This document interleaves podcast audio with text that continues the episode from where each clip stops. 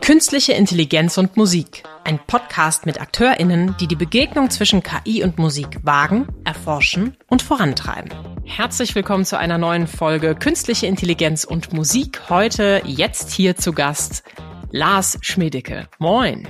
Moin, vielen Dank für die Einladung. Schön, dass du da bist. Es wird richtig fett heute. Der massive, fette Sound. Was sich dahinter verbirgt, wirst du uns gleich erklären.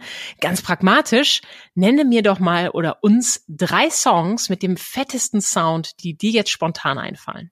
Drei Songs mit dem fettesten Sound. Da fällt mir als erstes ein Boasty von der ganzen Gruppe von britischen und jamaikanischen Künstlern von 1900, äh, 1900 von 2018, mhm. wo ganz viel Elektronik, Hip-Hop und tropische Tanzmusik reinfällt. Dann haben wir Yeah von Usher und Little John. Der ist von, wenn ich nicht lüge, 2005.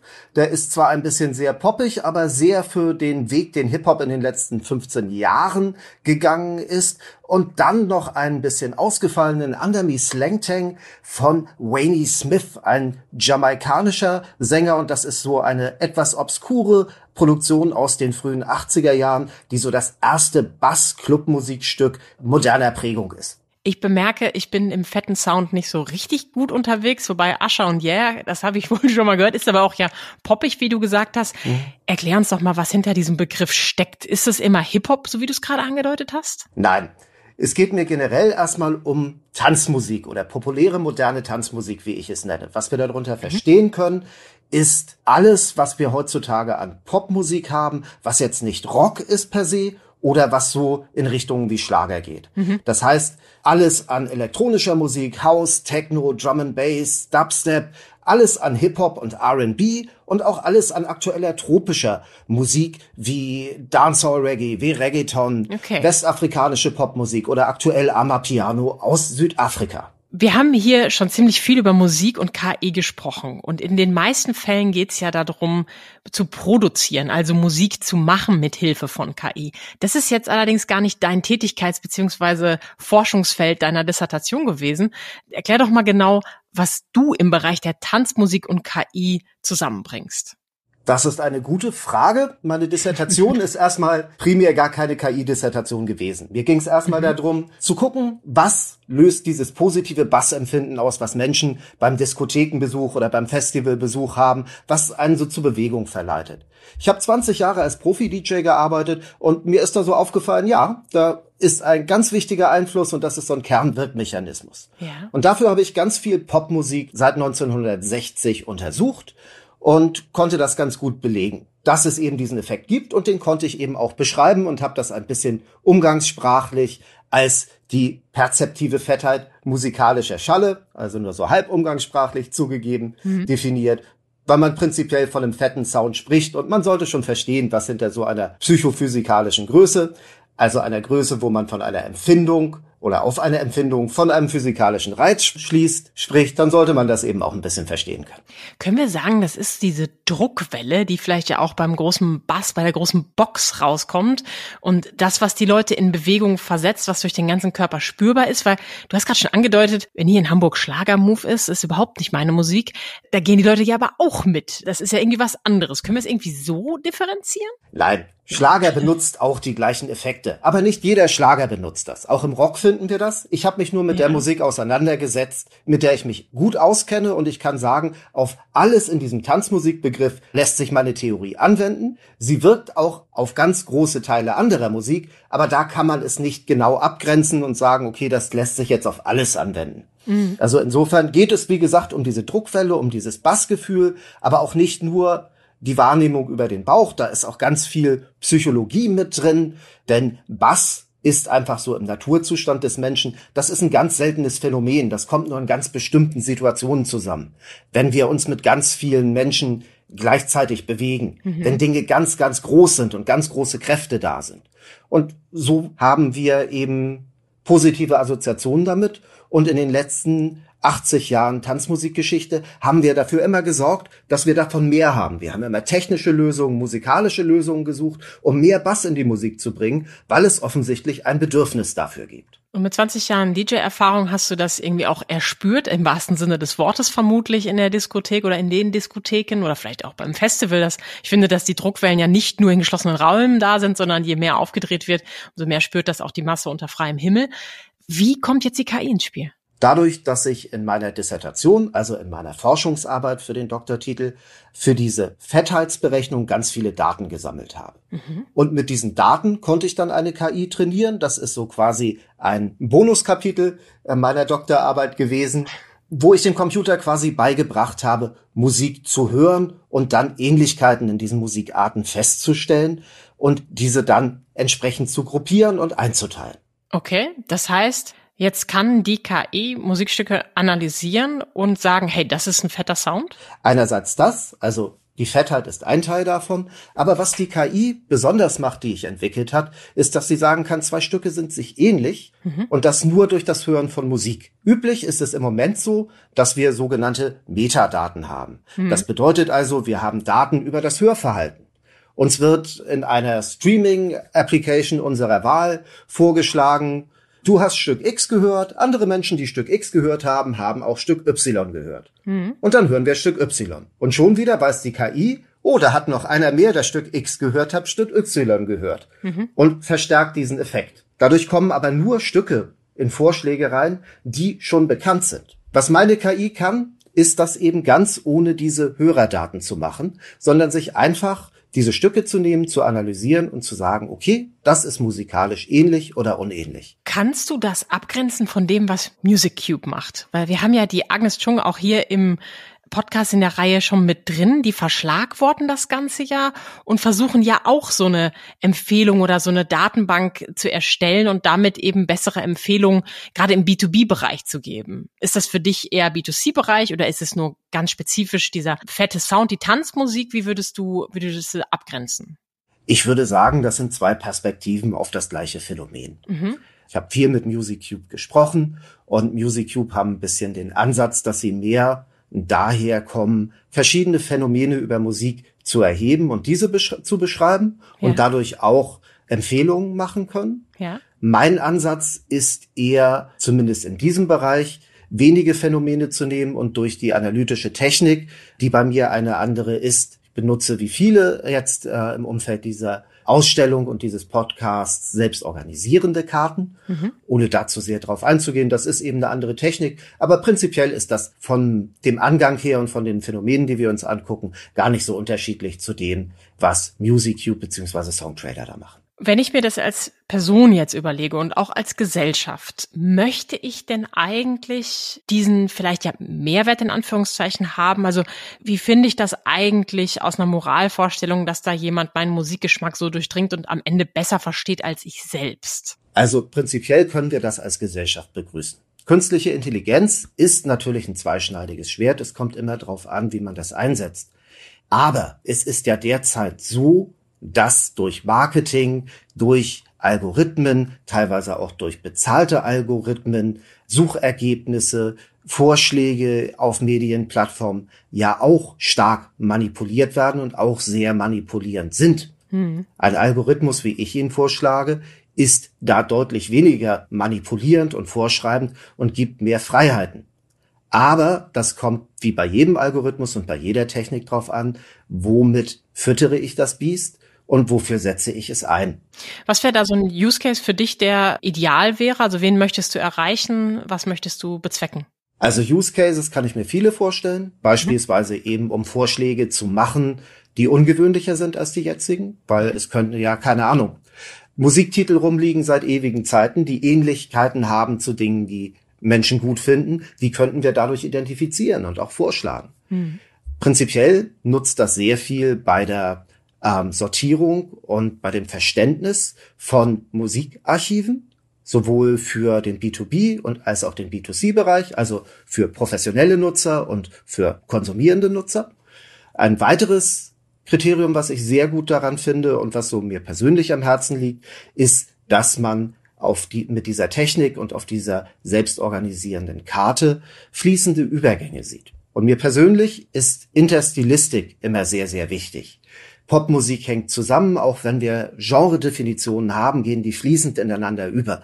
und beeinflussen sich. Es ist beispielsweise unglaublich spannend zu sehen, was für eine Hin- und Rückbeeinflussung ist zwischen Jamaika und der einfach gesprochen Reggae-Szene dort mhm. und der Soul-Szene in den USA zwischen 1965 und den frühen 90ern gab. Und das sind alles Phänomene, die wir so abbilden können. Und ich würde mir wünschen, dass mit solcher Arbeit Menschen auch ein bisschen dazu gebracht werden, über den Tellerrand hinaus zu hören mhm. und vielleicht neue Sachen zu entdecken und mal so Grenzen einzureisen und ein bisschen Ansichten zu überdenken. Und wenn ich dich jetzt mal als DJ frage, ich stelle mir gerade einen Use Case vor, du kannst die Menschen analysieren, du analysierst das Tanzverhalten vielleicht noch zusätzlich mit der KI und plötzlich kann doch eigentlich die KI deinen Job übernehmen, weil die ja viel besser spürt und sieht, was die Leute wollen und worauf die Leute abgehen. Ist das nicht auch eine Möglichkeit? Da sind wir noch nicht, aber das ist definitiv eine Möglichkeit.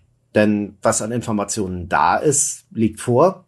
Das kann ich analysieren. So unglaublich unterschiedlich sind Gehirne und KI nicht. Was die KI nicht kann, ist äh, auf bahnbrechende Neuerungen zu reagieren. Mhm. Die kann eben nur das, womit sie trainiert worden ist. Mhm. Das reicht aber häufig. Und ein guter DJ hat immer gute Ideen. Mhm. Und das wird eine KI im Moment nicht haben. Aber jemand, der kein guter DJ ist, der kann auch jetzt von einer KI schon ers ersetzt werden. Also es gibt da kein Produkt, was das so tun würde, aber das wäre im Rahmen des technisch Möglichen. Und da kenne ich leider auch wenn ich sehr viele sehr geschätzte Kollegen habe, auch Leute, ja, wo ich schon denke, okay, da ist mein Algorithmus jetzt schon besser. Ja, das ist schade, aber das ist so. das ist durchaus nachvollziehen. Ich glaube, viele von uns haben schon mal diverse Familienfeiern oder auch mal Partys besucht, wo dann Menschen meinten, sie wären sehr gute DJs und irgendwie ist das nicht so ganz in Schwung gekommen. Von daher, ich könnte es mir vorstellen, also manchmal ist das ja auch äh, irgendwie Schema F, ne? Also wir wissen bestimmte Lieder, auf die, wo die Leute drauf abgehen und wenn die irgendwie zusammengepackt werden, vielleicht funktioniert's, dann kommen wieder fünf Leute und wünschen sich eine bestimmte Sparte und der ganze Dancefloor ist leer, außer diese beiden Leute Leute. Da gibt's Möglichkeiten, glaube ich. Du bist jetzt auch noch Fotograf, wie du gesagt hast. Mhm. Ist das nicht auch etwas, was gerade in der Gesellschaft ja auch diskutiert wird, eine mögliche Bedrohung für kreativ Schaffende? Also du hast jetzt gesagt, ja, das, das Innovative, das Disruptive schafft die KI nicht, weil sie darauf nicht trainiert ist. Aber das ist ja diese große Angst. Können wir nicht, also jetzt die Kreativbranche plötzlich, dass die auch noch KI nutzt, dass da vielleicht Arbeitsplätze bedroht werden können, auch weil, keine Ahnung, Videoschnitt vielleicht leichter gemacht wird, Musik wird ja auch übernommen. Musikalische Strukturen, die wiederkehrend sind, können ja schon erstellt werden. Bleibt dann noch viel Platz für uns Menschen? Das ist natürlich eine hochpolitische Frage. Das hat einmal diesen Anteil, dass man sagen muss, bei dem jetzigen Stand und den jetzigen Modellen von KI können sehr viele Jobs übernommen werden. Es gibt aus dem letzten Monat gerade ein Preprint für die USA, wo dort jetzt schon für 19 Prozent der US-amerikanischen Jobs berechnet worden ist, erhoben worden ist, dass über 50 Prozent der Tätigkeiten dieser Jobs von ChatGPT as is übernommen werden können. Mhm. Und das betrifft aber hauptsächlich ausführende, schematische Jobs. Menschen, die Texte schreiben, die keinen großen kreativen Input haben. Also Leute, die Social-Media-Kanäle füllen mit mehr Masse als Klasse. Menschen, die routinemäßige Programmieraufgaben übernehmen. Mhm. Aber Menschen, die gute Texte schreiben, Menschen, die interessante Software entwickeln, die kann die KI bisher nicht ersetzen. Mhm. Und das andere ist natürlich, wollen wir diese Fleißaufgaben nicht eigentlich ersetzen? Mhm. Ist das Problem nicht eher, was geschieht mit der Wertschöpfung, die die KI macht und wo landet eben der Mehrwert davon? Das ist nichts anderes als Themen, die wir in der industriellen Revolution diskutiert haben, beziehungsweise unsere Ahnen diskutiert haben. Das sind die Fragen, die sich immer stellen. Hm. Und da ist die Technologie an sich erstmal neutral, denn niemand möchte ja diese unkreativen Aufgaben übernehmen. Ich denke, jeder in der Kreativwirtschaft kennt das. Wir möchten alle die tollen Auftritte spielen, die tollen Texte schreiben, die spannenden Projekte machen, aber wir kennen es auch alle, dass wir die Brot- und Buttergeschichten machen müssen. Total. Die langweiligen Texte schreiben, die Hochzeiten spielen als DJ, das hm. kennen wir auch alle. Und das wäre natürlich schön, wenn wir alle unser Auskommen hätten, nur mit den Sachen, die künstlerischen Wert haben, die gesellschaftlichen Wert haben. Ja, die Medienproduzentin und Kreative in mir sagt, ja, total, verstehe ich, höre ich, sehe ich. Und die Psychologin in mir dachte gerade so, oha, da könnte es aber auch passieren, dass wir eine Menge Menschen in ihrem Ego wieder auffangen müssen, weil sie geglaubt haben, sie könnten etwas und sie haben Aufträge bekommen und jetzt wird diese Fleißarbeit, die vermeintliche, dann ersetzt. Also da müssen wir dann vielleicht auch noch mal auf einer emotionalen Ebene gucken, wie wir uns selbst einschätzen und mit uns selbst auseinandersetzen. Jetzt würde mich noch interessieren bei dir, wie bist du eigentlich überhaupt auf diese Themen gekommen? Also zum einen die Erforschung von Tanzmusik, du bist DJ, zum anderen, wann hast du so die ersten KI-Schlüsselmomente gehabt? Wie waren deine ersten Berührungspunkte mit dem Thema? Also erstmal, dieses Musikthema begleitet mich eben schon seit eigentlich immer. Ich komme aus einer Musikerfamilie, wo das immer wichtig war. Mhm. Ich war auf einem Gymnasium mit musischem Schwerpunkt, wo wir sehr viel Musikerförderung hatten. Hab dann professionell angefangen aufzulegen und hier mal produziert und mir immer mehr irgendwie angeeignet, weil man als Musiker nicht viel Geld hat, Dienstleistungen einzukaufen. Hier dann Grafikdesign, hier Fotografie. Einfach für mich selbst, bis Leute gefragt haben, oh, kannst du das bitte auch mal für mich machen? Ich gebe dir auch Geld dafür. Mhm. Dadurch habe ich die Erfahrung gemacht. Ich habe im Studium auch schon in privaten Forschungsinstituten gejobbt, habe zugegeben auch sehr lange berufsbegleitend studiert, wenn man so will. Das ging als Magister noch. Ich bin auch mhm. einer der letzten, die so einen Abschluss gemacht haben und habe sehr viele Kontakte gehabt äh, in der DJ-Szene, wo damals auch sehr viel diskutiert worden ist und es zu Zeiten vor Social Media auch noch tolle Foren gab und kleine Szenen, in denen es Austausch gab. Und damit ist mit meinem Forschungsthema irgendwie so alles zusammengekommen, dass das für mich auch sehr so ein, wo 20 oder 25 Jahre meines Lebens drin total sinnvoll und stringent kulminieren. Mhm. Und künstliche Intelligenz ist, die Frage lässt sich weniger einfach beantworten, weil das so ein Begriff ist, der diskursiv ist. Das heißt, wir haben uns noch gar nicht richtig drauf geeinigt, was das bedeutet. Das kann einerseits bedeuten, dass wir von mathematischen Verfahren sprechen, die immer wieder wiederholen, eine Lösung für eine Frage zu finden und irgendwann nach 1000, 10.000, 100.000 Durchgängen die beste Lösung, die von den Daten am wenigsten abweicht, findet. Mhm. Sowas hat mich im Studium schon immer begeistert. Das ist allerdings nicht das, was wir so unter KI begreifen. Auch wenn die Grenzen da fließend sind. Für mich war das immer total spannend irgendwie, dass man da in Anführungszeichen Wahrheit berechnen kann. Das hat mich begeistert. Und naja, so richtig mit KI, das ist dann erst die letzten Jahre hochgekommen. Einerseits dadurch, dass unser Institut eben da sehr engagiert ist und mir sehr nahegelegt worden ist. Jetzt hast du die ganzen Daten, guck doch mal, was du da rauskriegst und das Ergebnis dann in der Tat auch deutlich besser war, als ich mir das je erhofft hätte. Und ansonsten, ja, bin ich ein technisch interessierter Mensch. Ich arbeite auch schon länger mit äh, grafischen KIs. Das ist einfach ein sehr spannendes Thema. Da muss man sich eben fragen, was verstehe ich unter KI? Habe ich diese sehr niedrigschwellige Definition des Machine Learnings? Dann ist das was, was mich seit dem Studium begeistert. Und haben wir diese hochwertige, moderne, äh, jetzt aus Zeiten, wo wir ChatGPT und so haben, dann ist das jetzt seit wenigen Jahren erst ein Thema.